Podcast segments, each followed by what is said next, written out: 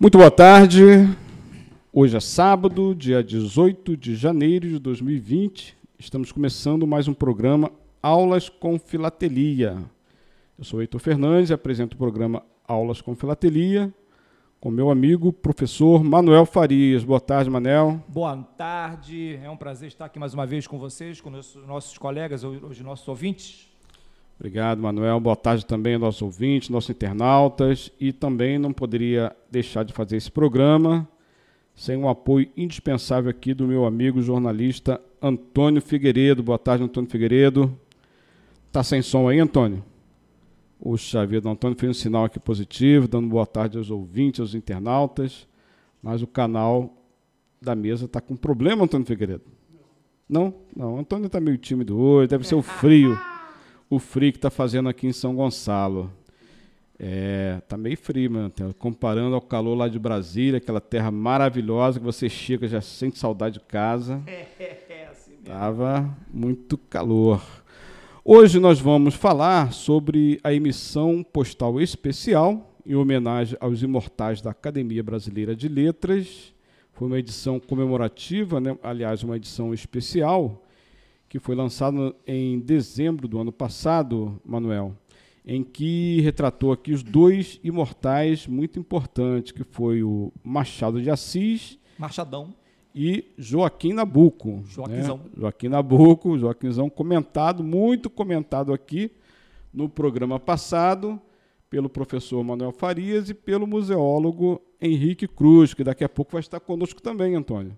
Ele vai falar diretamente lá de Recife, né? vai mandar a sua mensagem, vai colaborar conosco aqui, como muito bem colaborou aqui no programa passado, naquele debate maravilhoso aqui, junto com o professor Manuel Farias, onde ele abordou né, o tema é, de Joaquim Nabuco naquele programa, e eu fiquei muito intrigado com a história que eles trouxeram aqui. Né? Manuel, que nós já conhecemos aqui há mais de 30 anos, né? Abordou o tema aqui do Joaquim Nabuco, da vida sexual do Joaquim Nabuco. Muito né? interessante. O Antônio Figueiredo ficou aqui muito preocupado já com essa espontaneidade do Manuel, né? Eu lembro que o jornalista Antônio Figueiredo ficou até meio vermelho quando falou aqui, opa, vai falar da vida sexual do Joaquim Nabuco. Mas é que eu foi... gosto de falar muito, nas minhas aulas eu sou famoso porque eu gosto de falar da vida sexual dos nossos personagens. Pronto, claro. Entendeu? Se você quiser também, tipo, qualquer dia desse, eu vou mostrar para você minha coleção sobre a vida, a vida sexual no Antigo Egito. Claro, vamos ver sim. Tem umas coisas né? assim que vai ficar meio espantado, mas tudo bem. Isso é outra... Tem selo sobre o Egito? Tem, muito, bastante. Tem, Mas será que a, a, ministra lá da Damares não vai ficar preocupada com essa aula, não, Manel? Não, não sei, não sei. Ah, também não nos Você interessa. vai, né? vai, me censurar? É, com certeza. Mas a gente não está preocupado com censura, não. Ou não. Né? Nosso programa aqui é sem censura, censura, censura livre. Não é isso, jornalista Antônio Figueiredo? Mas vamos direto ao assunto, Manuel. Aqui, ó. Na emissão do, do ano passado, em dezembro, foi abordado aqui os dois imortais, e nós vamos dar destaque ao Joaquim Nabuco, porque ele tem uma história muito interessante. Eu peço licença aos ouvintes, aos internautas, vou pular aqui o Machado de Assis, que nós vamos tratar em outro programa, né? E vou ler aqui o enunciado que foi do edital da edição comemorativa, assinado por ninguém, nada mais nada menos do que o Marco Luquezzi, que é o presidente da EBL, da Academia Brasileira de Letras. Vou fazer a leitura e depois imediatamente passar a palavra ao professor Manuel Farias. Manuel diz assim ao Joaquim Nabuco. Joaquim Aurélio Barreto Nabuco, de Araújo, escritor e diplomata, nasceu em Recife, Pernambuco, dia 19 de agosto de 1849 e faleceu em Washington, nos Estados Unidos, em 17 de janeiro de 1910. Ontem, aliás, no dia 17, nós temos aí 110 anos sem Joaquim Nabuco. Daí, o programa de hoje faz essa abordagem. É, compareceu às sessões preliminares da instalação da Academia Brasileira, fundador da cadeira número 27, que tem como patrono Maciel Monteiro, designado secretário-geral da instituição na sessão de 28 de janeiro de 1897, quando exerceu o cargo até 1899 e de 1908 a 1910. Ele era filho do senador José Tomás de Nabuco de Araújo, que foi um jurista, né, político, e de Ana Benigna Barreto Nabuco de Araújo. Em 1865 ele seguiu para São Paulo, onde fez os três primeiros anos de direito e formou-se no Recife, em 1870. Foi adido de primeira classe em Londres e depois em Washington, em 1876 a 1879. Atraído pela política, foi eleito deputado, deputado geral por sua província, vindo então a residir no Rio. Sua entrada para a Câmara marcou o início da campanha em favor do abolicionismo. Ele era um abolicionista, né? Que logo se tornou causa nacional. De 1881 a 1884, Nabucco viajou para a Europa e, em 1883, em Londres, ele publicou o Abolicionismo. De regresso ao país, foi no novamente eleito deputado por Pernambuco, retomando posição de destaque na campanha abolicionista, que cinco anos depois seria coroada de êxito. Ao ser proclamada República, em 1889, permaneceu com suas convicções monarquistas, retirou-se da vida pública, dedicando-se à sua obra e ao estudo. Na fase de espontâneo afastamento, frequentava a redação da Revista Brasileira, onde estreitou relações de amizade com Machado de Assis, cujo convívio nasceria a Academia Brasileira de Letras, em 1897. Nesse período, Joaquim Nabuco escreveu duas de suas obras mais importantes, um estadista do Império, que é a biografia do pai, mas que é, na verdade, a história política do país, naquele período, e um livro de memórias, Minha Formação, a obra clássica de literatura brasileira. Em 1981, desculpa, em 1901, era acreditado em missão ordinária como embaixador do Brasil em Londres e a partir de 1905 em Washington. Grande era seu prestígio perante o povo e o governo norte-americano, faleceu em Washington. Seu corpo foi conduzido com solenidade excepcional para o cemitério da capital norte-americana e depois transladado para o Brasil num cruzador North Carolina. Esse, esse texto, Manuel, foi escrito pelo presidente da ABL, Marco Lucchese, que ilustra aqui o edital, é, edital da emissão especial, que tem um selo aqui muito bonito, né, que ilustra aqui os dois imortais, além de, de Joaquim Nabuco ou Machado de Assis, né, em que foi retratado esses dois ilustres. Manuel, a palavra é sua, pode aí ficar à vontade de fazer seus comentários. Eu acho que é, se merece muito né, o, ter uma homenagem dessa a um personagem o Machado, eu não sou especialista no Machado, né? Uhum. É claro que hoje em dia tem muitos historiadores que trabalham com é, o que o, Machado, né, o Sidney Chalub, por exemplo, tem um livro muito, muito bom sobre, é, o, é, se não me engano, é, é, Machado de Assis, o historiador. Uhum. Né? Então tem toda uma linha de pesquisa sobre isso, mas eu não, não, sou, não sou muito. Não é minha, certo. que eu estudo, né? mas o, o Joaquim é, realmente é um personagem muito, muito interessante. Né? Primeiro que a gente tem que entender o momento em que o, o Joaquim Nabuco ele aparece. Né? Ele vai aparecer, claro, ele já é de uma família tradicional né, da região de Recife, e ele vem para o Rio de Janeiro no momento em que vai aparecer o que nós vamos chamar do primeiro movimento social brasileiro, que é justamente a campanha abolicionista. Né? O movimento abolicionista por muito tempo é, se entendeu que foi um movimento realizado pelas elites brancas.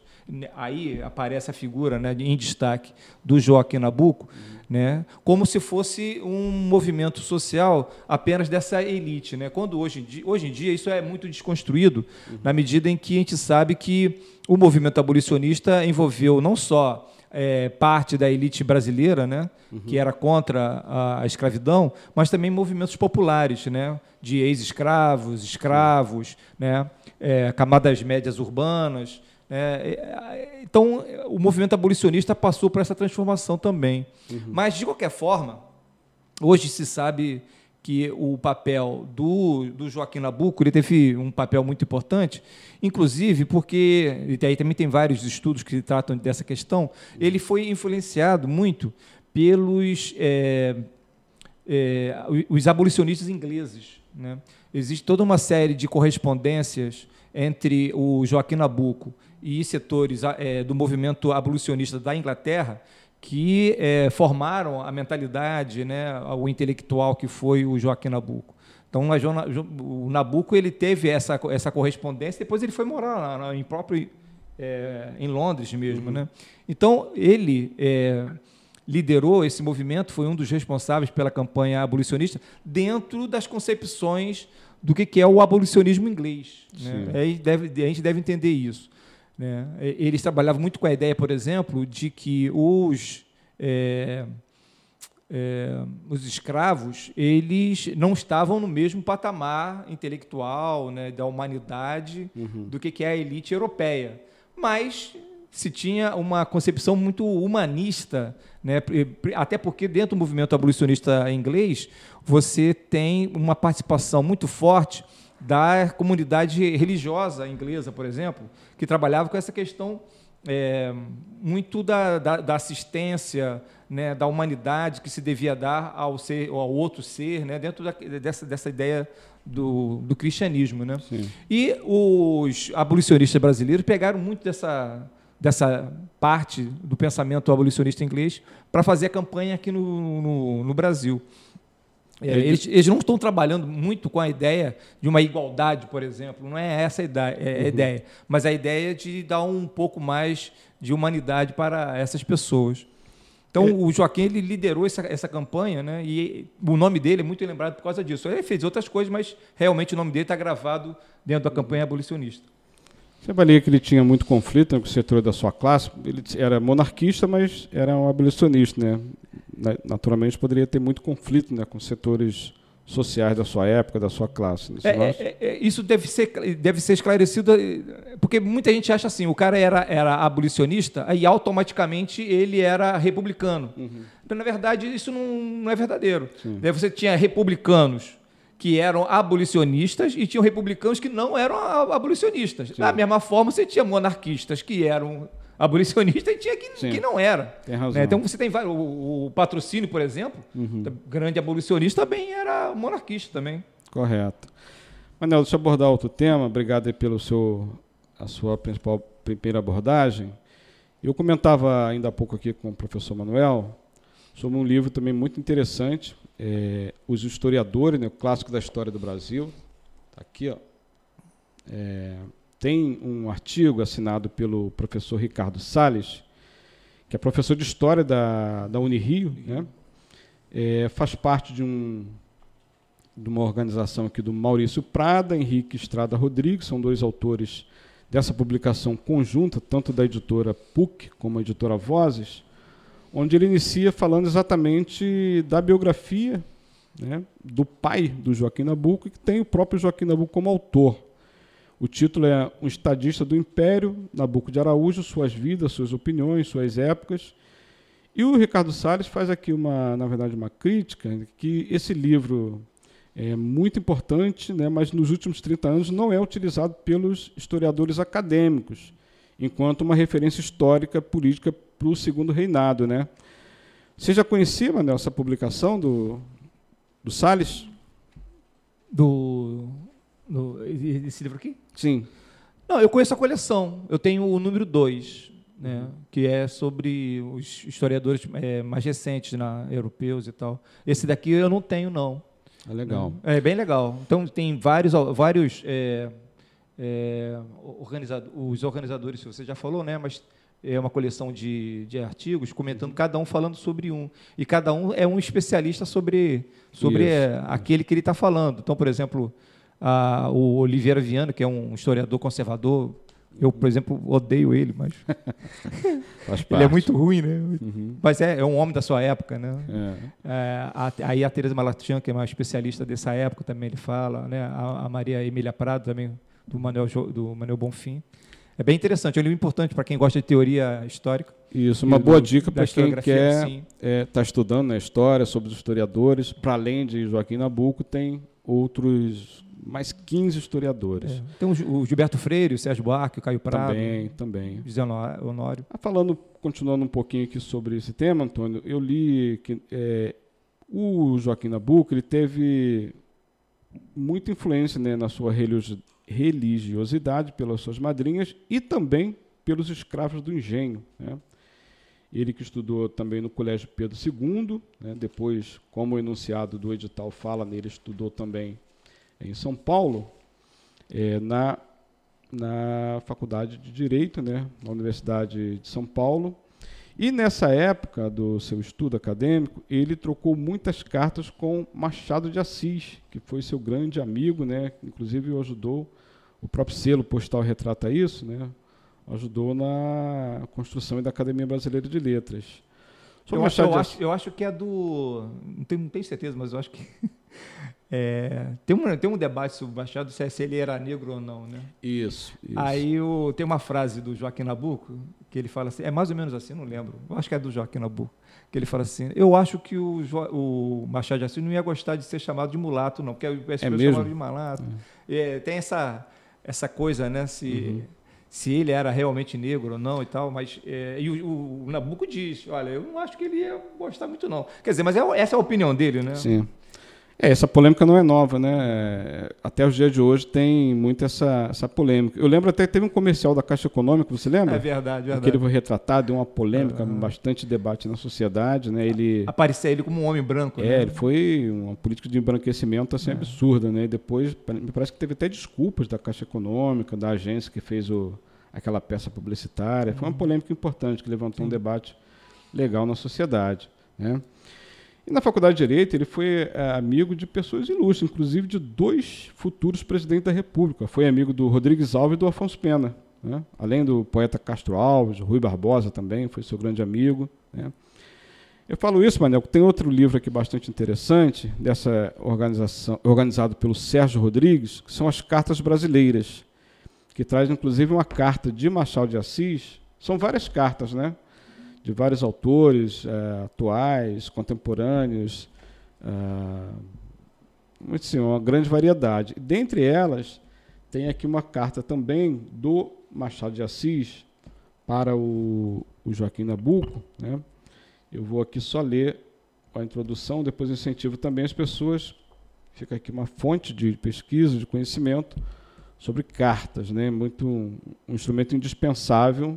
Aqui, ó, tem do só para anotar aqui, ó, do Paulo Freire para na Tércia Lacerda, isso em 67. Né? É, como fonte de pesquisa para as pessoas interessadas aí na, na historiografia também. Cartas são sempre é, um instrumento muito legal né, do ponto de vista histórico. Deixa eu localizar aqui a página, já te digo exatamente. Enfim, eu digo isso porque em várias cartas de Machado de Assis, não só para diversos destinatários, o Joaquim da Buca é sempre lembrado, é sempre citado é, pela sua grande amizade. Está aqui, ó. A carta uh, de 1904, Triste Amigo Velho, de Machado de Assis para Joaquim Nabuco. Está né? Tá aqui a carta transcrita né?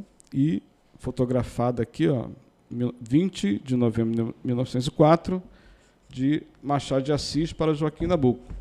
São exatamente os dois personagens da ABL que são retratados nessa emissão filatélica.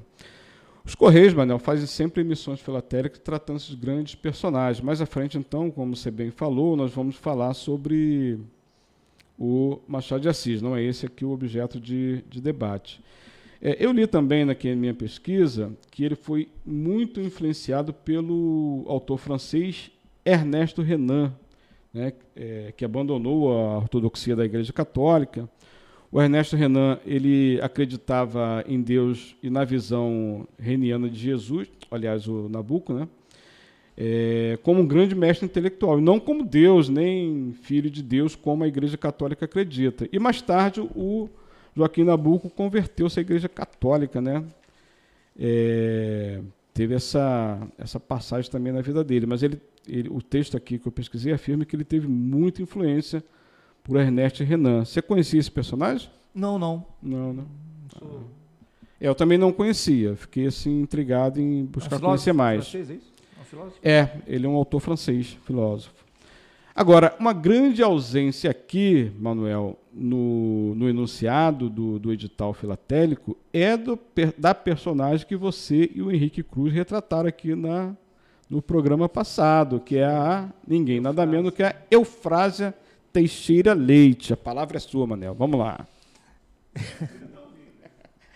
Oi? É... Tá ouvindo, é. A tá Eufrásia, a Eufrásia é maravilhosa. Diga. Eu acho que primeiro a gente tem que entender o, a época da. O, são dois personagens né, do segundo reinado, né? É a época do Dom Pedro II. E fundamentalmente, né, é, o, que é, o que eu acho muito legal, né, porque um é um personagem que foi muito influenciado pela sua vida na fazenda, né, e Pernambuco naquela época é açúcar, uhum. é o engenho, né, aquelas coisas do Gilberto Freire, né, escravidão. A família escravocrata é, e, ele, e ele é abolicionista. É, pois é. Então já é um, um problema, né? Isso. E ela é de uma família, né, que está ligada ao café, né, grandes escravistas. Uhum. Então você tem essa contradição também. Né? Então ela é, colheu toda a sua fortuna, né, da fortuna da família foi a base da escravidão. Uhum. E ele é o cara que vai lutar contra a escravidão. Então já tem uma tensão né, nesse, nesse ambiente. Mas, é, a, então, como eu estava falando, né, ele vem dessa região de, de Recife e tal, Pernambuco, e ela é, vem de uma família que tem origem em Minas Gerais, é, São João del Rei, que depois se transfere, se transfere para é, Vassouras. Né? Uhum. Aí eu acho que é importante contextualizar Vassouras no século XIX. Uhum. Né? É, muita gente trabalha com essa coisa dos, dos ciclos econômicos no Brasil. Né? Então tem o pau-brasil, tem café. ouro, tem, tem cana-de-açúcar, né? borracha, café e tal. Uhum. Hoje em dia isso é meio desconstruído na historiografia, mas só para localizar. Né? Uhum. Então, a partir de 1840, né, é, a, a, grande riqueza do Brasil vai ser a extração né, dessa riqueza que é o café. Uhum. E a, a, primeira grande é, região do café no Brasil vai ser Vassouras. Né? É, então você vai, você vai ter o que é hoje, né? Vassouras, Piraí, Barra do Piraí, até mais ou menos Resende, você vai ter uma grande região que acumulou muita riqueza. Né? Se você fosse procurar a região mais rica do Brasil, muito provavelmente fosse essa região do, de Vassouras, né? no Brasil, é, até 1860 principalmente. Uhum. Então, a Vassouras é tão importante que os homens mais ricos do, do Rio de Janeiro, da cidade do Rio de Janeiro, que são os, os homens do, do, grande comércio, né? Da, da, é, homens de grossa, do grosso comércio, Sim. esses homens para ter é, status social, eles compravam terras na região de Vassouras. Vassouras. Né? Porque você tem que ter terra. Né? Uhum. É uma, essa hierarquia é uma hierarquia do século XIX. Então, a, região de Vassouras era muito importante porque era a região que, de onde era retirada essa grande riqueza. Depois disso, é uma região que entrou em decadência, em 1870, começa a ter a decadência do, do Vale do, Vale do Paraíba, uhum. e aí você começa a levar essa produção mais para o interior de São Paulo. Aí atravessa a fronteira do, do Rio de Janeiro e vai para Campinas, é, Ribeirão Preto, Santos, Itu. Santos não, é, Campinas. Santos é importante pela, pela, pela ligação portuária. portuária. Uhum. Então, o, esse, esse café produzido no interior de São Paulo, em Judiaí, por exemplo, ele vai pegar a, a, a serra, né, primeiro em, em mulas, com escravos, e depois com, aí já é uma outra história também com um personagem muito interessante que é o Barão de Mauá. O, oh, Barão, o Barão de Mauá vai fazer é, a primeira ferrovia aqui no Rio de Janeiro, depois ele vai tentar fazer lá, vai brigar com os, os ingleses, com sim. a família Rothschild. E aí é, é, é os Rothschild tomam a, a ferrovia Rothschild. Não, é Rothschild. Parece. São os homens mais ricos do mundo na época, rapaz. Dinheiro para muito dinheiro. É. Então aí até hoje, inclusive, os Rothschild. Mas aí é, a fazenda, a fazenda, a ferrovia, né, que ligava Jundiaí a Santos, vai ser construída para levar principalmente café para ser vendido nos Estados Unidos e, e na Europa. Mas o Vale do é, Vassouras e o Vale do Paraíba, eles é, vão, vão, vai ser essa região que vai surgir essa família, né? Essa família, então, que é a família Teixeira Neto, Teixeira Leite, desculpa, ela vai ser uma, uma família que vai fazer o quê? Eles não produziam é, o é, café. Uhum. Né? Então, o que, que, eles faziam? Eles eram intermediários. Eles compravam né, a, o café da mão dos produtores de vassouras e faziam a, a ligação com o comércio exterior. Então, eles tinham ligações com é, americanos e com europeus e, a partir daí, eles ganhavam comissões. A, a, família da, da Eufrásia ela vai ser uma família que vai ganhar muito, muito dinheiro a partir dessa, dessas negociações do café. que Os é um, principais é, agentes exportadores da, da época. Da né? época. É, então, eles com certeza ganharam muito. Uhum. O, o, o, pai da Eufrásia morre uhum. e a fortuna da família fica para as duas filhas. A Eufrásia e a... A irmã dela, que a irmã, chamava... Né? Esqueci o nome da irmã. Mas ela tem uma irmã. Mas o importante é o frase. Francisca Bernardina Teixeira Leite. É, ela tem, eu acho que é Chiquinha. É, Isso, o, Chiquinha, o, nome dela, Francisca. o apelido é Chiquinha. Então, essa, é, elas, elas, elas vão é, ser, com 22 anos, 23 anos, elas ficam independentes, uhum. né? porque o pai morre e elas têm essa, essa, essa idade. Ela vai para a Europa. É quando ela vai para a Europa e conhece o Joaquim dentro uhum. do navio. Dentro do navio, entendeu? E aí o caso é, começa dentro do navio. A segunda lenda tem uma hora que ela some dentro do navio. E a Chiquinha fica procurando ela lá no, no navio. Onde que está Eufrásia? Chiquinha secando o namoro do. É, é, é, é segurando vela e tal, aquelas é. coisas, né? E aí começa a, a relação deles que vai durar muitos anos. Só que elas se apaixonam e tal, ficam noivos, né? Mas nunca se casaram. Né? Uns dizem que por causa dessa coisa dela ter muito dinheiro e ele não ter tanto dinheiro quanto ela, uhum. que isso incomodava ele. Outros porque tem essa tensão, essa coisa. Origens sociais diferentes. É, né? ela ser uma escravista e ele ser o, o cara né, do Sim. movimento abolicionista. Mas isso daí tem. Né, quem pode falar mais é o nosso amigo Henrique, né? Ele sobre, vai entrar na linha vai falar na linha sobre isso, daqui que ele é, é vai... o cara que tem as cartas. Isso. Ele falou, ele falou pra gente que ele tem as cartas lá Não, em Recife. segundo ele, ela foi enterrada com as cartas que ela É verdade, isso do... foi um detalhe que ele falou lá, que imagina, morreu com as cartas lá do cara. É, de acordo com a minha pesquisa, Manel, é, dois anos depois desse, dessa viagem deles na, para a Europa, ele veio a se casar, né, aos 38 anos, ele era bem jovem, né? veio se casar com a Evelina Torres Soares Ribeiro. Nós vamos falar um pouco aqui sobre a Evelina, esposa do, do Joaquim Nabuco e seus familiares, mas antes eu vou falar aqui, Manel, quem já está conosco aqui na escuta. Ó. Já estão aqui na escuta conosco, acompanhando e assistindo nosso programa, o José Baff dos Santos, de Santos, uhum. lá em São Paulo. José Baff, inclusive, foi ganhador do sorteio na semana passada, né? Recebeu aí foi premiado com 150 selos, cedido pelo Batman. Ele vai, ó, José Batman, mandar uma foto para nós aqui dos selos que o, Ele já recebeu? Batman já mandou para você. Batman já enviou.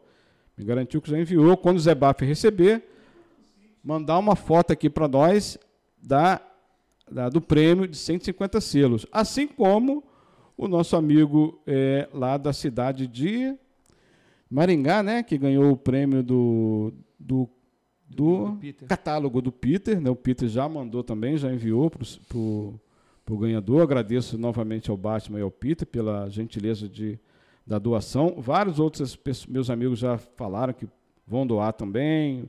Fico muito agradecido por essa doação para o nosso programa e nosso projeto. Além do José Baf, também curte aqui a transmissão, Adilson Mendes, Márcio Silveira da Silva, Luciana Bueno Reis Fernandes, Luiz Amaral, professor Sérgio Oliveira, que é nosso apoiador financeiro aqui da rádio, né? Luiz Amaral na escuta, curtiu e comentou: A aula está excelente, Heitor. Parabéns pela iniciativa. Parabéns por essa excelente iniciativa. Muito obrigado, Luiz Amaral. Também aqui o professor Manuel Faria, que faz aqui os comentários sobre nossa temática. José Baf também deseja um bom programa para todos. E Davi Tavares Ladeira, parabéns pela iniciativa, também na escuta. Ailson Cunha, lá de Belém, Belém do Pará. Obrigado a todos os ouvintes, todos os internautas. Continue na escuta conosco. Gabriel não mandou ainda não, você mandou para mim? Opa, Gabriel também na escuta. Gabriel de Pernambuco? Legal, daqui a pouco o seu conterrâneo Henrique Cruz vai entrar aqui na programação conosco. Manel, a minha pesquisa aqui fala o seguinte, que a Evelina, a esposa do, do Nabucco, né, ela tinha muitos familiares importantes de regiões muito próximas nossa aqui, ó. É, ela era filha de José Antônio Ribeiro, do bar, Barão de Inoã. Inoã, né? Maricá. É, sobrinha de Maria Emília, Condessa de Tovar, de Cândido Rodrigues. É, e também de neta de Cândido Rodrigues, barão de Itambi, Itambi. E sobrinha neta de Joaquim José, Visconde de Itaboraí. Opa! Tudo é região. Importante. Pertinho, Itaboraí onde você dá aula, né, Manel? Sim, verdade. De repente, ó, dá aula para uma escola próxima aí onde a é. Evelina morou. Né? Quem sabe? E também ela era a neta de Cesário Alvim. Cesário Alvim foi presidente do Estado de Minas Gerais, né? No ano de 1889, por dois, dois períodos, de 25 de 11 de 89, 1889 a 10 de fevereiro de 1890, e depois, em outro período, período de 18 de 6 de 1891 a 9 de 2 de 1899, né? E muitas pessoas ficam confusas. Presidente do Estado de Minas, período. É na época era, na assim época era comum, não era né? governador não, não era Isso, estado, era chamado né? presidente. Presidente né? mesmo. Bem lembrado. Presidente do estado. Cesário Alvim. E oh. por falar em Alvim, Manel, hum. né? Vamos Alvim. comentar aqui o secretário de Cultura Alvim cai após copiar discurso nazista. Alvim queria arte nacional e heróica, entre aspas, né, no seu comentário no dia seguinte dele reunir com o presidente Jair Bolsonaro, que, pela pressão social, acabou por demiti-lo, embora o, o presidente Bolsonaro não quisesse demiti-lo no primeiro momento.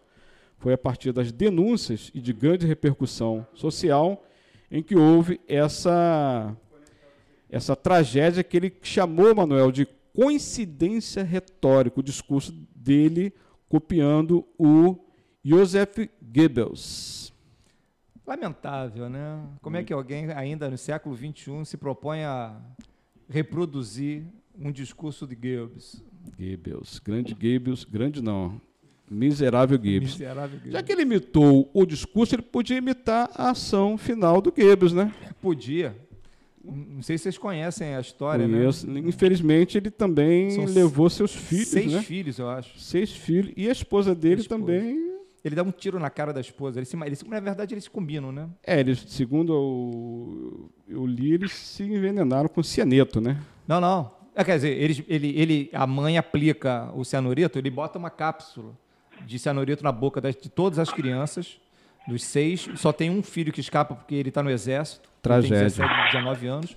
E é, na despedida, ele dá um tiro na cara da mulher e depois ele dá um tiro na cabeça. Quem quiser ver essa cena, eu recomendo um filme que se chama A Queda. As a últimas queda. horas de Hitler. Isso está lá. É, eu passo esse filme, eu, esse, eu passo o filme na, nas minhas aulas de história da Segunda Guerra Mundial e as crianças ficam horrorizadas. Ótimo. Como que os, pa, os pais matam seis crianças? Seis crianças. É Tem uma, uma criança pequenininha, de um ano, algo assim, dois anos. Esse personagem que o Alvin, ex-secretário de Cultura que... do nosso país, quis imitar na sua coincidência retórica, segundo ele. Quando. A música também era coincidência também? A música do Wagner. Wagner né? tocando.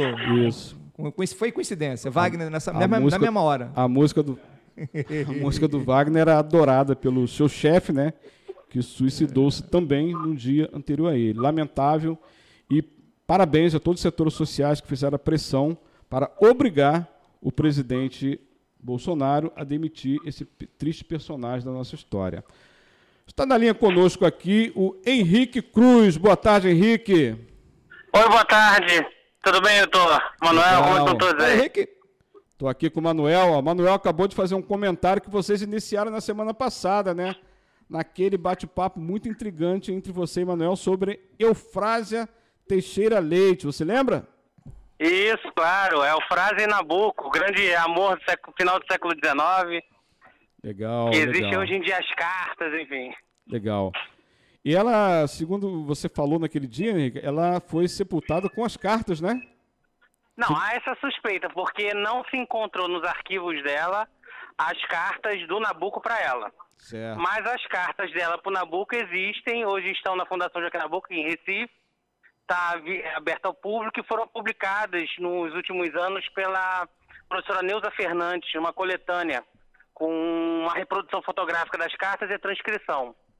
Legal. E, então esse acervo, esse acervo ainda está preservado. Não tem selos postais nas cartas, não tem o conteúdo, não tem os envelopes, uhum. mas é um acervo bem interessante. Agora, há essa suspeita, dizem as, as mais ou boas línguas que ela foi enterrada com as cartas do grande amor da vida dela. Ô, Henrique, eu acho que já está na hora de a gente fazer uma campanha para ter selo com a cara da Eufrase, que ela é bonita. Como é que é? Eu acho que tem que fazer uma campanha para exigir do Correio, né? É. uma, uma, série de selos com a Eufrásia. Tem qual um... Selos com a Eufrásia, é isso? É, eu não ouvi bem. É, com ela. O, João, o, o, o Joaquim Nabuco já tem, só falta a Delfrásia, pô. Como é que é? Não tô conseguindo ouvir direito. Já tem, já tem selo com o Joaquim Nabuco. Agora tem que ter com a Eufrásia, pô. Com certeza. Agora a família do Nabuco não vai gostar, né? Não, aí, aí já é outra questão. Tudo bem, tudo bem, pô. Mas a Eufrásia, uma pessoa né, importante na história, principalmente da região de Vassouras, e, principalmente é nessa na questão da, de ser mulher muito avançada para sua época. Eu estava comentando com você naquele dia, né? A Eufrásia usava sim, sim. É, cabelo curto numa época que as mulheres tinham que usar é, é, cabelo comprido, né? A roupa dela. Né, aqui o, o Heitor está me mostrando uma, foto, que essa foto, essa pintura está lá em, na, no Museu da Era, recomendo todo mundo a visitar, lá em Vassouras. Ah, é, é, um, é, um, é uma pintura que mostra ela com parte do corpo nua. Quer dizer, uma coisa que bem. Para época, Para né? época é muito, muito avançada, avançada, né? Sem dúvida. As roupas dela eram feitas pelos, pelos costureiros de Paris. Nossa, isso eu não sabia. Henrique, é. Muito importante a sua participação, assim como foi na semana passada, já agradecemos mais uma vez. Uhum. É, gostaria que você falasse sobre um legado né, do, do Joaquim Nabuco, que foi uhum. a fundação que recebeu o nome dele aí em, em, Recife. Você até nos comentou um pouco da fundação. Gostaria que você retomasse, né, apresentando aí a, a fundação, já que você trabalha na fundação, e falasse um uhum. pouco também do acervo dessa fundação. Fique à vontade, tá a palavra é sua. Tá ok. Bom, vamos lá. A Fundação Joaquim Nabuco foi criada em 1949 a partir de um projeto do então deputado federal Gilberto Freire. No mandato dele, um dos projetos que ele apresentou era a criação de um instituto de pesquisa para se estudar a região norte e as regiões norte e nordeste do país. Pesquisas voltadas para o lado social e econômico. É, pensando que você estava tendo um período de queda das usinas de, de açúcar, isso estava dando um impacto social muito grande no interior, uh, na população, enfim. Então, é, ele propunha esses estudos voltados para a economia, aspectos econômicos e sociais do Norte e Nordeste. Então, ele é, é criado em 49, é, com sede em Recife, e ao longo dos anos a Fundagem chegou a ter escritórios regionais em outros estados do Nordeste e em Brasília, mas atualmente só tem sede mesmo em Recife. Uh, ela hoje em dia ela se divide basicamente em quatro diretorias, em quatro setores. Uma parte administrativa, área meio, e na, em outros três setores, na área de formação, a nível de pós-graduação é, e cursos de extensão. A Fundagem hoje tem dois cursos de especialização e dois mestrados, ah, na área de estudos afro-brasileiros e, e sociologia. É, tem na parte de pesquisas sociais, que desenvolve estudos na área uh, de economia, ciências sociais, uh, é, na área de história, enfim, na área das humanas, de uma forma geral. E tem a parte de documentação e cultura, que é onde eu trabalho, que tra trata tanto da parte de arte contemporânea, a gente tem um trabalho de mais de 20 anos ligados à, à, formação de público em arte contemporânea e de novos artistas. Na parte do museu, que é onde especificamente eu trabalho no Museu Dom do Nordeste, que é um acervo ligado à história cultural e aspectos uh, da cultura pela antropologia cultural do Nordeste. Uh, o museu já teve no passado, hoje em dia está incomodado com, lá em Manaus, o Museu do Homem do Norte, mas hoje em dia está sob guarda, o acervo sob guarda do governo do estado do Amazonas.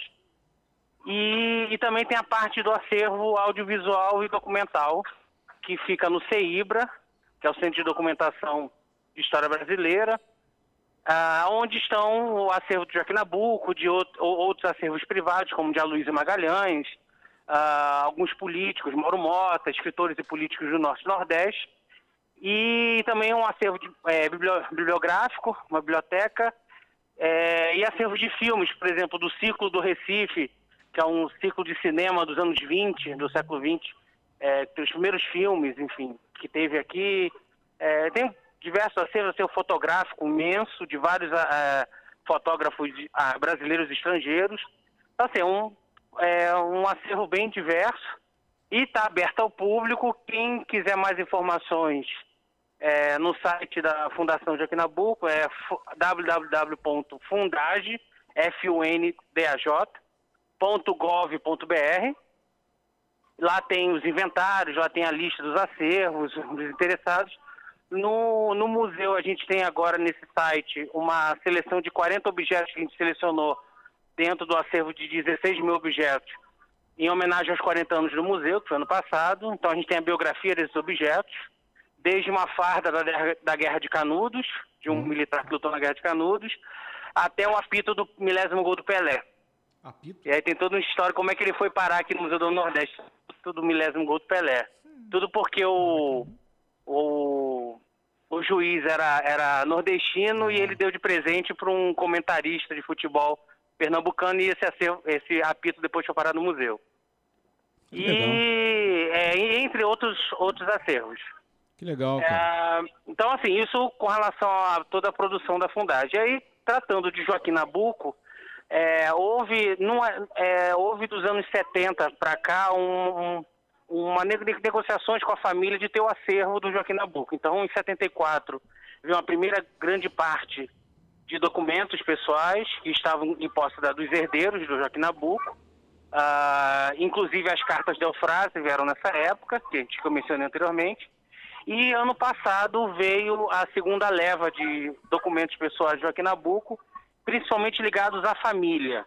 Uh, os, os, originais dos diários dele, que já são publicados, é, vieram ano passado, alguma correspondência familiar, uh, enfim. Então a gente tem a guarda desse, desse acervo.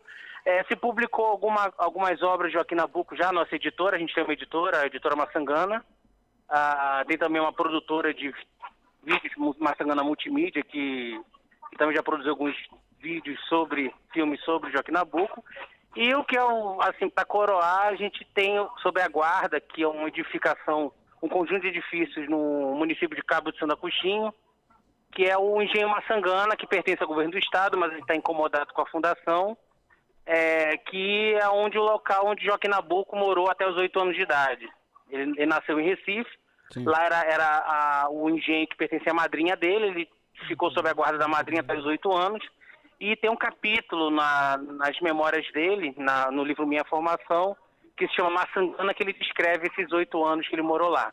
Sim. Então a gente que também hoje em dia é um museu. Uh, eu acho que eu não cheguei a falar, a Fundação Quinabuco é do Ministério da Educação, é do governo federal. Uhum. E, enfim, aí no geral seria isso. Aí Joaquim Nabuco, cabe lembrar que esse acervo dele foi considerado pela Unesco Memória do Mundo em 2008, uhum. ganhou esse título, e agora com a complementação a gente tem um acervo completo ah, da, da, vida e obra de Joaquim Nabuco. Isso, esse acervo está aberto ao público, como eu falei, tanto ele como todos os outros. E pensando que o nosso o programa de vocês é aulas de filatelia, Sim. Tem um, particularmente uma coleção na Fundade que, pode, que tem acesso na internet, que é uma coleção de cartões postais de Pernambuco, que tem lá frente e verso, tem alguns selos, é uma coisa que está disponível no site Vila Digital, Vila com dois L's. É só botar no Google Vila Digital que aparece da Fundagem que é uma base de dados onde tem vários acervos digitalizados. Legal, obrigado é, pela pode dica. Pode ser de interesse para os filatelistas que quiser ver alguns carimbos de Pernambuco, alguns de agências, enfim, está lá disponível na internet. Legal, muito obrigado pela dica, uh, Henrique. Nada, Vou passar aqui a palavra nosso amigo professor Manuel, que vai conversar com você. Tá Hen certo, valeu, mano. Henrique, o, o arquivo ele está aberto para pesquisadores? Já está tá, tá aberto para pesquisadores. Isso, está aberto tanto o acervo iconográfico e documental como o acervo museológico é, e bibliográfico é aberto a pesquisadores do Brasil, do exterior, sem problema nenhum. E algumas consultas podem até ser feitas pela internet. Algumas coisas a gente pode mandar, que já estão digitalizadas, podem ser enviadas por e-mail. Mas de preferência o atendimento é pessoalmente. Uhum. É porque isso é importante porque normalmente é, a gente acha que é toda a história do Brasil está concentrada em São Paulo e Rio de Janeiro, né? Então, se você quer, quer pesquisar coisas que às vezes não, não, nem são muito divulgadas, você tem que sair de, dessa, dessa região e ir para o sul do Brasil, ir para o norte, nordeste, para pesquisar. Eu acho que é importante. É, Recife tem vários é, arquivos importantes, museus importantes. Nós também comentamos sobre isso né, no sábado passado. Né? Você, uhum. Você daí sabe que é, melhor do que eu, claro. Eu só, eu só visitei um ou dois só lá, né? Lá, lá, por exemplo, eu lembro que tem a primeira sinagoga da América, né? É... Sim, sim, primeira sinagoga das Américas. O, da onde saiu os judeus que, fundaram Nova, Nova York, York né? sabe dessa história. É, quer dizer, pouca, poucas pessoas no Brasil sabem disso, né? Que o, é verdade. O, o, o, o nordestino tem um, um pouquinho da fundação da cidade de Nova York, né? Pode, quem sabe isso, né? O pessoal é de São Paulo acha que quem fez tudo foi São Paulo, ou então o carioca acha que foi tudo feito aqui no Rio de Janeiro, quando na verdade tem várias coisas no Nordeste que são muito, muito interessantes, importantes para a nossa própria história. Sim, sim. Henrique, estão na linha conosco aqui no nosso, na escuta do nosso programa ah, hum. o José Baff, né, que foi o ganhador do sorteio na semana passada. Ele faz um comentário ah, aqui, ó. Ótimo. Ainda não recebi os selos do Batman. Ô, Batman, bota aí no correio, Batman. O correio faz entrega rapidinho. É? É. Não, não tem greve nos correios. A gente está na expectativa de entrarmos em greve a qualquer momento, devido a um, nosso, um problema no nosso plano de saúde, mas ah, foi suspensa. Né? Então, enquanto não entra em greve, Batman, coloca aí o prêmio do, do José Baff no correio, que vai chegar rapidinho, ele vai tirar uma foto e nos mostrar aqui no programa. Na escuta também conosco João Alexandre, que é nosso comentarista aqui na rádio, né, no programa Vida em Debate, muito excelente programa, e também o Kiko Charré. Charré, é isso? Que é chefe de fotografia do site do jornal O São Gonçalo. Obrigado, Kiko Charré. João Alexandre envia um abraço e comentou: ótimo programa. Obrigado, João. Daniel Melo também na escuta. Continue na escuta conosco, desde já agradecendo todos os ouvintes, todos os internautas. Henrique, por falar em sorteio, eu ainda não anunciei aqui o sorteio. Ó. Eu vou. E esse vai, você vai poder participar, Henrique. Não vai ser suspeito aí de cola, viu? Aí, Henrique, aí, ó. aqui, ó. Eu vou sortear esse livro aqui, ó. Por falar aqui no Alvin, né? o nazi fascista que foi demitido, eu vou sortear o livro Fascismo, um alerta é da Madeleine Albright, que foi secretária de Estado aí do governo Clinton entre 77 e 2001. Ela faz aqui uma abordagem do fascismo. Eu não li o livro todo, eu comecei a ler, né? Eu vou doar para os nossos ouvintes, nossos internautas que têm interesse e aqueles que fazem colecionismo sobre esse tema, pode ser um bom instrumento de, de conteúdo histórico. Você não acha, Henrique? Acho, acho, bem importante. Legal. Henrique, você que é um colecionador aí sobre história postal, né, e trabalha também com esse tema, evidentemente, né, a partir da história do fascismo aí na, na década de 30, principalmente, né, na Itália, uhum. na Espanha, na Guerra Civil Espanhola. Faz um comentáriozinho aí, o que, que você já colecionou, o que, que você tem de peças filatéricas sobre esse tema?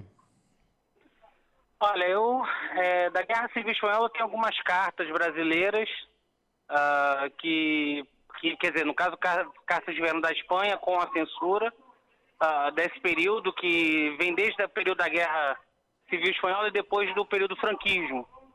Tem algumas censuras lá bem interessantes. Uhum. E cabe lembrar que no mesmo período a gente estava num, aqui no Brasil com o período do fascismo, enfim, período fascista, com uma ditadura, e que tinha também censura postal. Então era um movimento de vários países no mundo, né? período de Estado Novo, enfim, que era uma inspiração do modelo fascista português, né? Até esse nome Estado Novo não é à toa. Sim. O Manuel pode explicar até melhor isso. Uhum. Mas é, era, era uma é, era uma, vamos dizer, uma, uma febre no mundo desse movimento fascista, na Alemanha, na Itália. Sim. E ainda bem que isso a gente tem que expulsar do Brasil. Chega. Com certeza. Chega de vídeos de declarações e músicas de Wagner em em vídeos institucionais isso. do governo. Chega. Quer comentar, professor Manuel?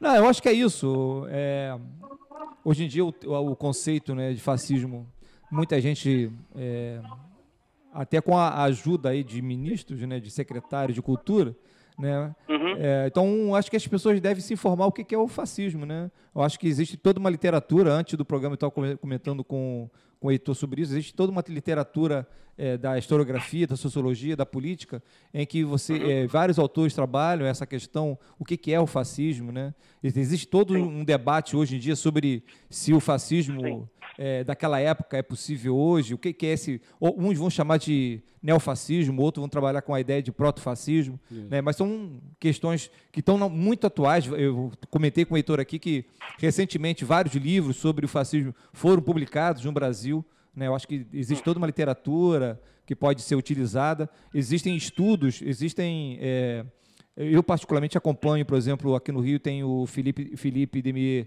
e o Demian, que fazem é, estudos sobre isso. Tem vídeos na internet que eles já colocaram, é, que eles é, analisam o que é o fascismo, utilizando, inclusive, essa historiografia, esses livros que contam, falam sobre esse conceito. Então, quem tiver interesse em estudar, ver o que é nazismo, qual é a diferença, por exemplo, tem uma questão bem, bem elementar, né? Muita gente confunde fascismo com nazismo. Isso. Na verdade, são dois conceitos Sim. diferentes. Né? Então, acho que tem toda uma literatura, quem quiser. É, é, esse livro é, é recente, é, da Madeleine é, Albright, ela trabalha com essa, essa questão, mas tem toda uma literatura outros, claro. Que pode ser utilizada e recomendo. Com certeza. Rica, eu vou sortear daqui a pouco, como os ouvintes que entraram agora, eu vou fazer uma pergunta muito fácil.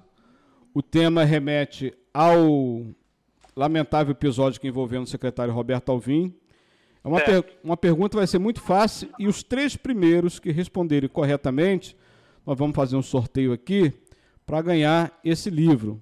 Esse livro bastante interessante, tão atual aí no momento, ah. certo? Eu posso concorrer também? É. Pode, pode concorrer. Eu?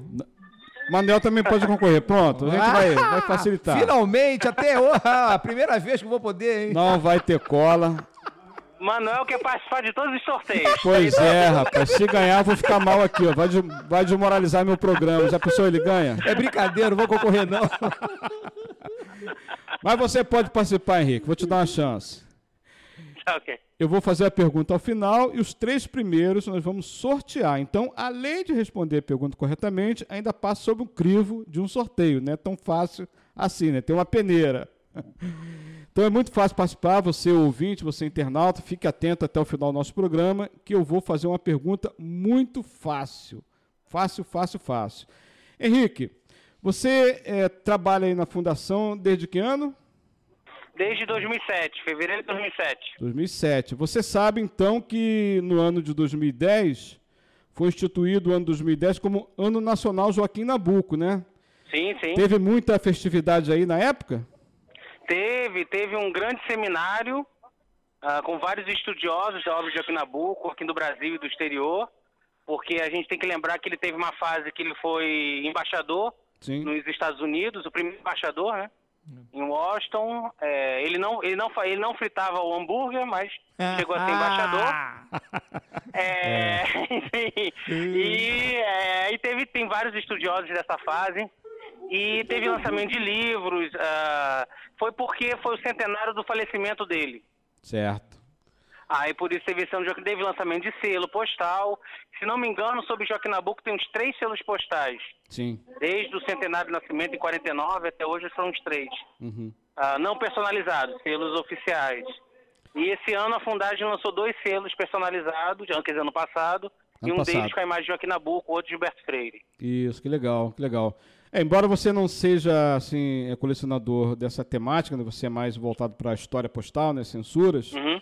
você teve conhecimento da, em dezembro, teve também a publicação dele como imortal, né, da Academia Brasileira de Letras, junto com Machado de Assis.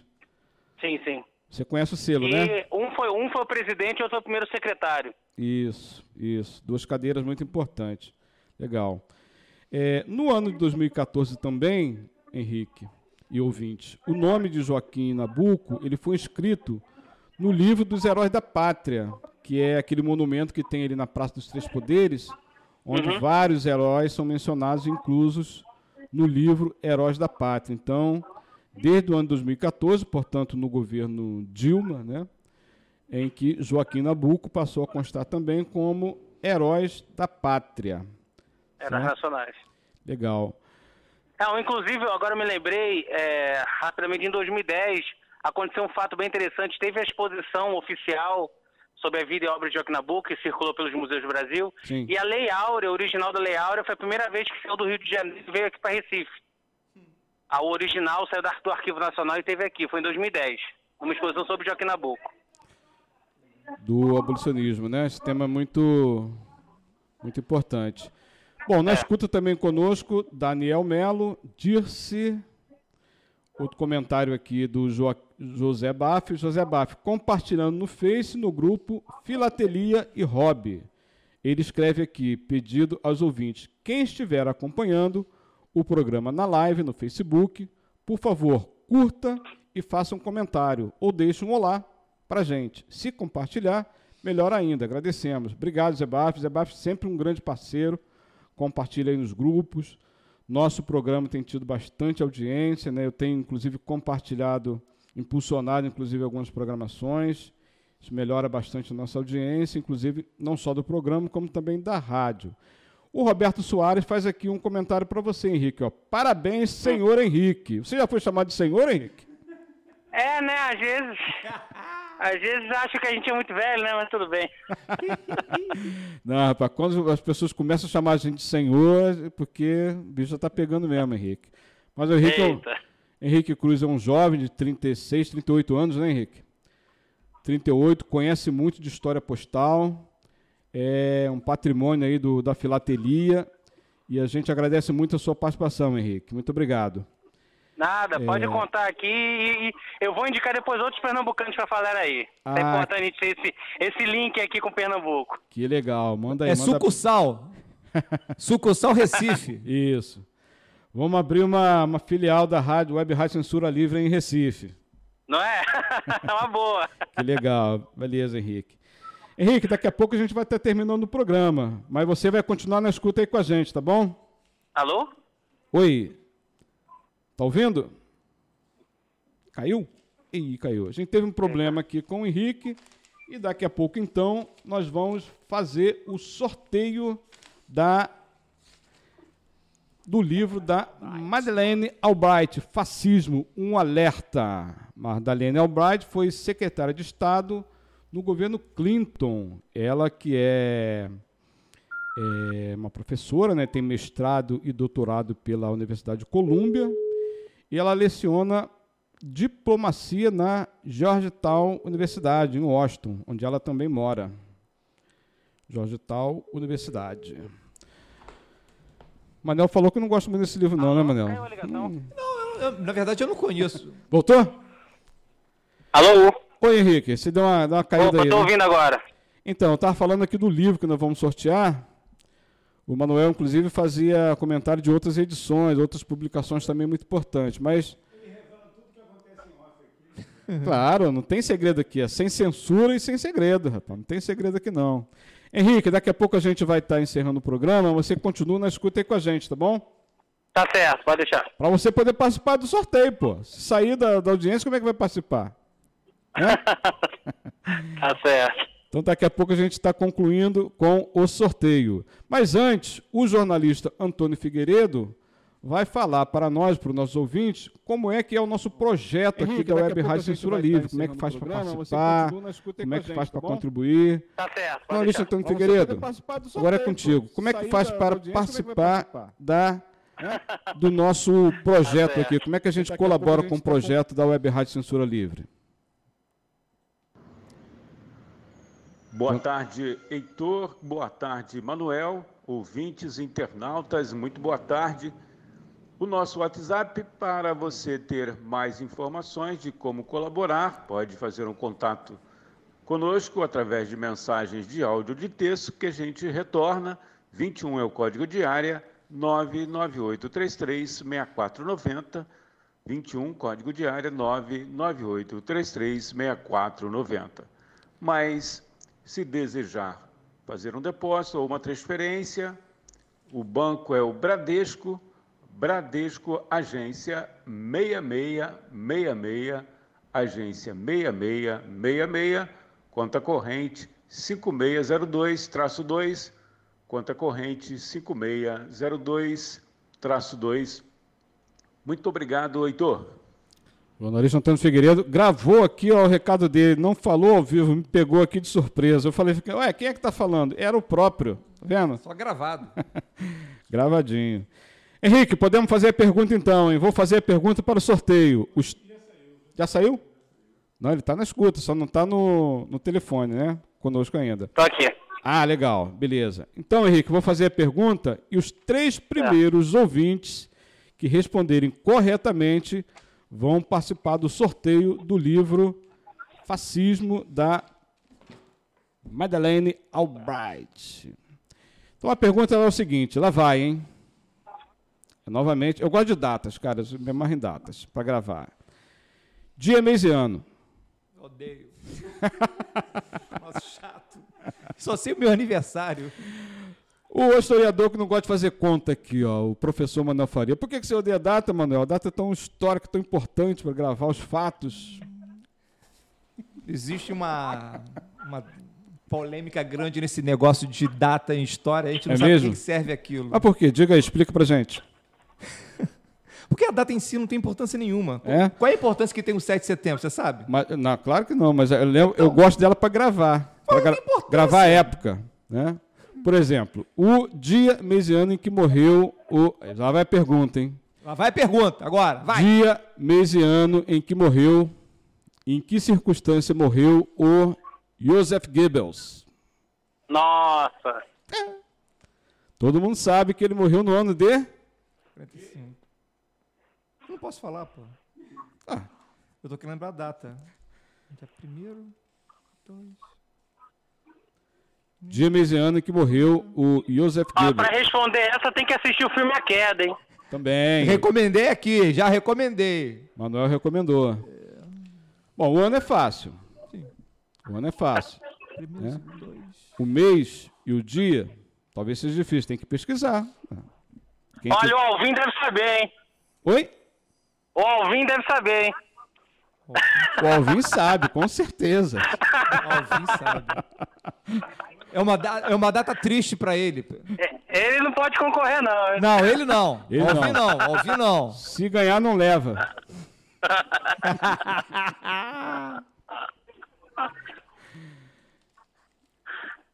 Ó, o professor Manuel aqui já está me dando uma dica de mudar a forma do sorteio. Está abolindo aqui o dia, mês e ano. Então eu vou botar só o ano, mês e ano. Historiador não. Eu gosto, eu gosto de data, eu me pego muitas datas. O importante é o processo. É. Então vamos lá, ó. Tá mantida a pergunta. Um dia, o mês e o ano em que morreu o Joseph Goebbels. Em que circunstância ele morreu? Duas pessoas responderam? Que legal aí, tá Vai ter vendo? sorteio? Vai ter sorteio? Vai ter sorteio. Vamos ver se está correto. Manda aqui para mim, Antônio Figueiredo, que eu ve- vou verificar se a resposta está correta. Continue na escuta conosco, Ivan Marcelo, Bruno Peçanha, José Baff e a jornalista Deise Alvarenga, grande Deise, que esteve visitando a cidade de Curitiba. Já votou? Voltou, já me presenteou aqui. ó. Obrigado, Deise, pelo presente, souvenir lá do, E cadê o meu? de Curitiba. Ih, já teve ciúme aqui, Deise, ó. Só trouxe presente só para mim. O professor Manuel ficou com ciúme. Obrigado, Deise Alvarenga. Bom, já temos duas respostas da pergunta que eu fiz aqui. Em que dia, mês e ano morreu Joseph Goebbels? Em que circunstância ele morreu? A minha resposta já está aqui, ó. Não sei se tem é mais ou menos isso, né? É isso mesmo. É isso mesmo? Você não colou de mim, Não não, sou, né, não, eu não sou tão ruim de data assim também, não, né? É uma data histórica, né? Sim. Não para ele, para nós. Luciana de São Carlos respondeu corretamente. Ainda não posso anunciar a resposta dela, mas a Luciana vai ser a primeira concorrente. Quem é o segundo concorrente, Antônio Figueiredo? José Baff. José Baff está aí, ó, participando de todos os concursos, todos os sorteios. Também respondeu. Qual é a resposta do José Baff? Hã? Ele ganhou, ele ganhou os selos. Não recebeu Ah, ainda, não recebeu, ainda. Verdade, verdade. Ô, Batman.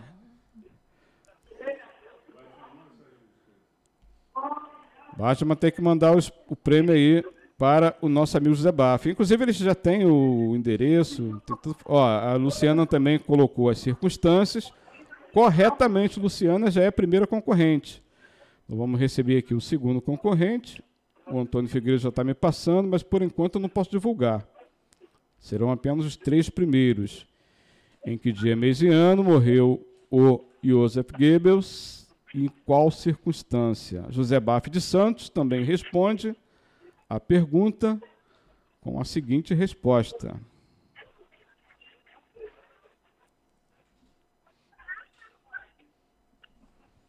Perfeito, José Baf também acertou. Já temos dois concorrentes. José Baf vai acabar levando todos os prêmios aqui sorteados pelo programa. É um bom ouvinte, um bom comentarista. E tem sorte. E tem sorte. Grande José Baf. Parabéns, José Baf.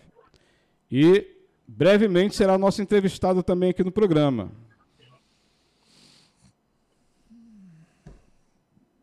Falta somente um. Mais alguém? Luiz Amaral? Luiz Amaral respondeu? Legal. Luiz Amaral também brevemente será nosso entrevistado. Ele que é de Minas Gerais.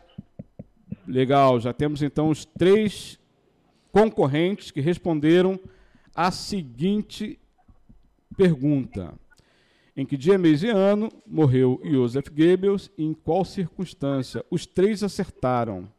Foi no dia 1 de maio de 45. 45 era fácil, né? No final o ano final da Segunda Grande Guerra, a Segunda Guerra Mundial. O dia e o mês talvez seria mais fácil, mas uma pesquisa rápida é muito fácil achar. Por isso é importante você colocar já o número do nosso WhatsApp. Vou repetir aqui, ó. Prefixo 21 99833 6490. Já deixa gravado aí no seu telefone e no próximo programa você vai responder a pergunta com maior rapidez. Então, Luciana de São Carlos é a nossa primeira concorrente, José Baf de Santos é o nosso segundo concorrente e Luiz Amaral é o nosso terceiro concorrente. Luiz Amaral me parece que é de Minas Gerais, né, Luiz? Manda aí a sua, a sua cidade que nós vamos divulgar aqui. Luiz, inclusive, é Minas Gerais, Luiz Amaral. Luiz Amaral é palestrante, faz diversas palestras muito interessantes. Também brevemente vai ser o nosso entrevistado aqui na rádio. Vamos ter o prazer de entrevistar nosso amigo Luiz Amaral. Henrique, você viu que já temos três. Vamos fazer sorteio. Cadê o sorteio? Três Respostas certas? Isso. Responderam corretamente. Foi no dia 1 de maio de 45. Nós vamos aqui preparar já o nosso sorteio. Nós vamos colocar o nome dos três concorrentes aqui no nosso saquinho. Nosso famoso saquinho. Eu vou comprar uma urna, Antônio Figueiredo. Vou comprar uma urna, urna transparente, não é aquela da FIFA. Legal, aqui ó, já temos aqui a nossa urna improvisada aqui, ó. Manuel, ajuda nós aí a colocar o nome dos três concorrentes que nós vamos fazer o sorteio do livro e amanhã mesmo nós vamos, eu vou colocar nos correios e enviar para o ganhador. Amanhã você não vai fazer nada disso. Amanhã não, segunda-feira. Segunda-feira. Vamos lá. Tem que descansar um dia na semana. Pô. É. Não é muita exploração sobre os trabalhadores dos pois Correios, é, né? pô, domingo não. Segunda-feira já estará sendo enviado. Por falar nisso, Heitor, essa semana eu vi uma reportagem na televisão, na, na Globo, inclusive, hum. que lembrei de você. Você falou na, na semana passada, acho que foi fora do programa, hum. sobre aquele negócio da que o, as, a, a correspondência, o material é, fora do país ia para Paraná. Paraná, Curitiba. Isso. Aí apareceu lá uma, uma, reportagem sobre drogas, a quantidade de drogas que eles capturaram lá na. É apreendido pela Polícia Federal. A Polícia Federal apreende. É, apareceu lá. Depois incinera. José Baff é um dos concorrentes. A outra, aliás, a primeira é Luciana. Luciana de São Carlos, São Paulo. José Bafa de Santos. E Luiz Amaral de Divinópolis. Divinópolis. Divinópolis. Luiz Amaral, como é que tá essa história da cerveja em Minas Gerais, cara? Eu que sou um cervejeiro, ó, tô preocupado aqui, mas eu dou todo o apoio à produção artesanal de cerveja. Nada de Ambev, produção artesanal de cerveja. Vamos fazer o sorteio aqui. Professor Manuel Faria é o nosso auditor, né? Já está aqui, ó. Na frente da câmera, Manel, para todo mundo ver que não tem. Uh, rapaz, não, volta. Ali, ó. Vamos ver quem vai ser o ganhador do livro Fascismo, um alerta. Vamos lá. E o ganhador ou ganhadora é. Tá aqui, ó. É. Luiz Amaral. Nossa, é o ganhador do livro Fascismo, um alerta. Muito obrigado, Zé Baf. Muito obrigado, é, Luciana, pela participação. Muito obrigado a todos os ouvintes que participaram do nosso programa. Continue na escuta conosco. Na segunda-feira, então, o livro sorteado. Nosso ganhador é o Luiz Amaral. Parabéns, Luiz Amaral, pela sua resposta. Parabéns a todos que participaram do programa. É um prazer ter vocês aqui como nosso ouvinte, nossos internautas. O programa Aulas com Filatelia, ele sempre faz uma abordagem de uma publicação né, dos Correios, e a partir dela a gente desenvolve todo um conteúdo né, histórico. Esse é o sentido do programa Aulas com Filatelia. É, através da filatelia, proporcionar o conhecimento, proporcionar a cultura, e tivemos aqui a participação é, do professor Manuel Farias, tivemos a participação do Henrique Cruz, diretamente de Recife, ilustrando esse, essa edição do programa de hoje. Obrigado, jornalista Antônio Figueiredo. Obrigado, professor Manuel Faria. Manda a mensagem final aí, Manel. É, queria agradecer aí, mais uma vez, aí, todo mundo que está escutando. É um prazer, aprendi muito hoje, foi muito legal. O Henrique sempre colaborando e enriquecendo é, o nosso conhecimento. Eu, só para finalizar, eu queria indicar três livros porque claro. conta a história da, da Eufrásia. É, são livros fáceis de achar, não tem grande dificuldade. O primeiro é um livro é, da Cláudia Lage, se chama Mundos de, de Eufrásia. A, o outro é A Senhorinha Emancipada, da Meridan Brito. E tem o, o, livro que o próprio Henrique citou, que se chama Eufrásia e Nabucco, que é a coleção de de cartas trocadas né, é, entre eles, que é da autora que ele, fala, que ele comentou, que é a Neuza Fernandes. Então, quem quiser conhecer um pouco mais da história de Vassouras, da época do café no Brasil, Vassouras, né, da Eufrásia e também do Joaquim Nabuco, pode procurar esses livros que vai achar facilmente. Legal. Todos os programas nós vamos dar dica de livros aqui, para os professores, para os filatelistas, para os estudantes. Henrique Cruz, está na escuta conosco? Oi, estou aqui ainda. Manda sua mensagem final aí para os nossos ouvintes, nossos internautas. Bom, primeiro eu queria agradecer mais uma vez a vocês a oportunidade. É, convidar todos que estiverem no Recife visitando, irem na Fundação Joaquim Nabuco, no Museu do Homem do Nordeste e, no, e nas outras instalações da Fundagem. E só para finalizar sobre a questão da Eufrásia, é, ele estava comentando com um primo meu que fez contabilidade, ele, tá, ele acompanha um canal no YouTube que tem a ver com investimentos, e a Eufrásia foi a primeira que investiu na Bolsa de Valores, primeira mulher. E tem uma, uma youtuber que se inspira na frase e o, é, utiliza o nome dela como nome do canal dela no YouTube, que, que é ligado a investimentos em bolsa de valores. A gente não sabe a dimensão da importância dela na história do Brasil. Que bacana, mais uma fonte de conhecimento. é. O professor Manuel, inclusive, o professor Manuel já tinha é feito esse comentário sobre a participação da Eufrásia na Bolsa de Valores. Não é isso, André? A, a Eufrase, isso. é isso mesmo que o Henrique falou, né? Nós, é, na semana passada, quando o Henrique estava aqui, a gente estava comentando, fora do programa, falando mais sobre a Eufrásia do Joaquim, né? Aqueles casos de alcova, né? E aí, é, realmente, a, a Eufrásia, segundo né, é, os historiadores, foi, uma, foi a mulher mais rica do Brasil do final do século XIX, tinha uma fortuna é, muito grande, se acredita que tinha cerca de 3 a 5% da, de toda a riqueza do Brasil daquela época, o que significa muito dinheiro. E ela vai morar em Paris, e lá em Paris ela é a primeira mulher a, a fazer aplicações na Bolsa de Valores e multiplicou a, a, fortuna da família, que era grande já naquela época, por muitas vezes por causa dessa aplicação, para você ver como que ela estava à frente do seu tempo. Né? Uma mulher é, avant-garde, né? É, e é muito interessante. É, ainda eu acho que falta muita coisa para se pesquisar sobre a vida, tanto do Joaquim Nabuco quanto da Delfrase. Legal. Quem? O Luciano. Ô, Luciano, muito obrigado aí. Nós que agradecemos a sua participação, né? A sua participação não só no sorteio, mas como ouvinte do nosso programa, da nossa rádio. E visitem Vassouras. Isso, né? Vassoura fica aqui na região do Vale do Paraíba, aqui no, no Rio de Janeiro. E visitem o Museu da Era, a casa da família da, da Eufrásia, que tem lá toda, é, toda a louça da família inglesa, coisa maravilhosa. Mil peças de louça. Legal. Tem a roupa né, feita pelos grandes costureiras é, franceses, chiquérrimas, aquelas roupas. Bacana. Muito legal, muito legal. Então. Visite. Itatiaia não. Luiz Amaral também faz um comentário aqui sobre a minha pergunta. Olha, ele fala, eu não, o meu comentário sobre a cerveja de Minas Gerais, né? Eu não bebo, mas realmente ficou complicada a segurança para quem tem esse hábito. Valeu, Luiz Amaral. É, eu sou cervejeiro, né? Bebo, gosto de cerveja, aprecio e faço aqui meus votos de apoio à indústria da cerveja artesanal.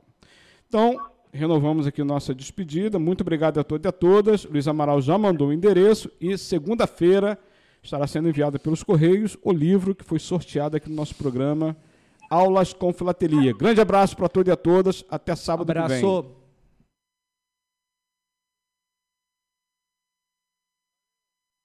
Que tal ser voluntário do CVV Centro de Valorização da Vida? Voluntários em todo o Brasil estão disponíveis 24 horas oferecendo apoio emocional e prevenindo o suicídio. Tudo isso de forma gratuita e sigilosa. A procura pelo nosso atendimento cresceu e precisamos de voluntários. Acesse cvv.org.br e faça parte. Doe tempo e atenção para quem precisa conversar. Seja voluntário do CVV.